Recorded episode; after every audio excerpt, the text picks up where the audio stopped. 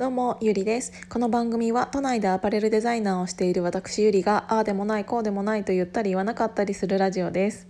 えーとね一つ前の、うんと、ラジオで撮ったのが本当に肉体的にも精神的にも一番今までできつかったっていう第1位だったんですけど第2位がですね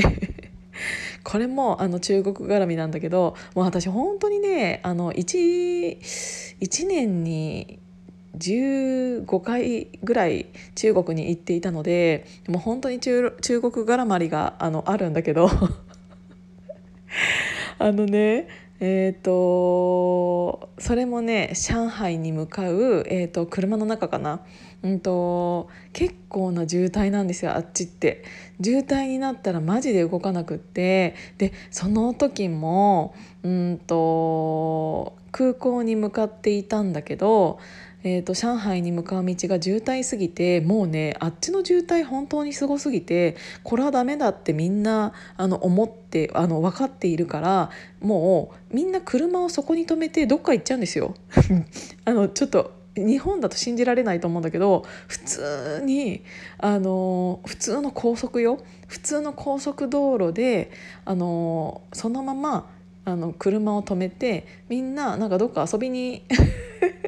でも遊びに行くって言っても言うほどないの。なんだけど車から降りて携帯電話で誰かと喋ったりとか男の人は用を足しにトイレ行ったりとかなんかねそういうのをしていたんだけどでもさあの高速道路上だから別に行くところももちろんなければ林みたいなものもなくってただただみんな、えーと、歩きたいというかあのちょっと動きたいから外に出てあのお散歩行くみたいな感じなんですよ。であの何時間なんなら本当に1メートルも進まないまま1時間ぐらいそこにいたりするからあのそういう時ってあのあっちの人は車から出ちゃうんですね。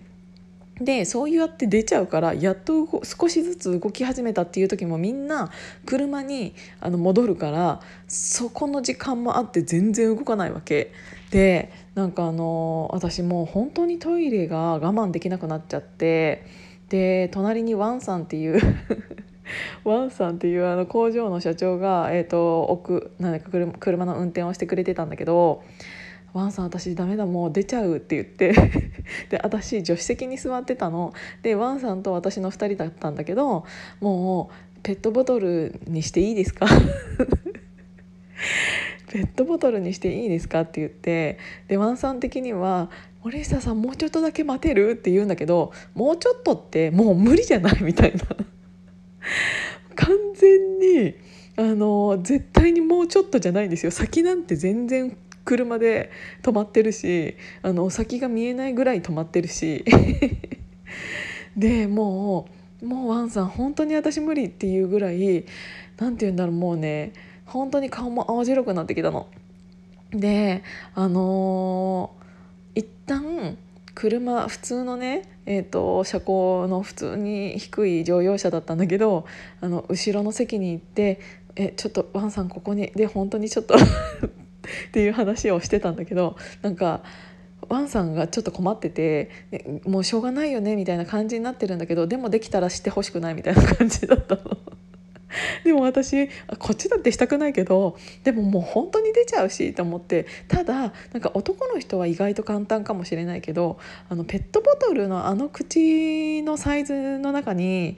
あのー女性で用を足すって結構なし結構至難の技だなと思って一旦外れるとマジでもう全然違うところ行きそうだしっていうのであの結局ねあの中なんかあの上海に向かう時のその高速道路上で、えーと、事故があったみたいででその、えーと路肩みたいな、えーと、道ではない路肩みたいなとこあるじゃないですかそこを中国警察みたいなのが急にワーンって走ったんですよ。で何を思ったかワンさんがその中国警察の後ろに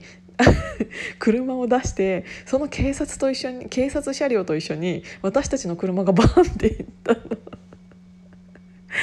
完全にそれ日本だったらアウトじゃないですか。なんでお前らも来てんだよみたいな感じじゃないですか。けどもうワンさんちょっと頭がおかしくなったのか分かんないんだけどなんか「森下さん捕まってて」って言って。それでそれでもなんかねそこからそのトイレがあるありそうなところまで20分ぐらいはかかったんだけど本当になんとか頑張って私はそれを、えーと、取り留めてあのお手洗いでお手洗い お手洗いであの用を足すことができましたっていうお話でした。もうさそういうさあの人間のあのそういうことっていうのはあの我慢できないものじゃないですかだからそれのさっきの一つとこのもう一つあの二つに関しては本当に私人生で今までで一番頑張ったなっていうお話でした。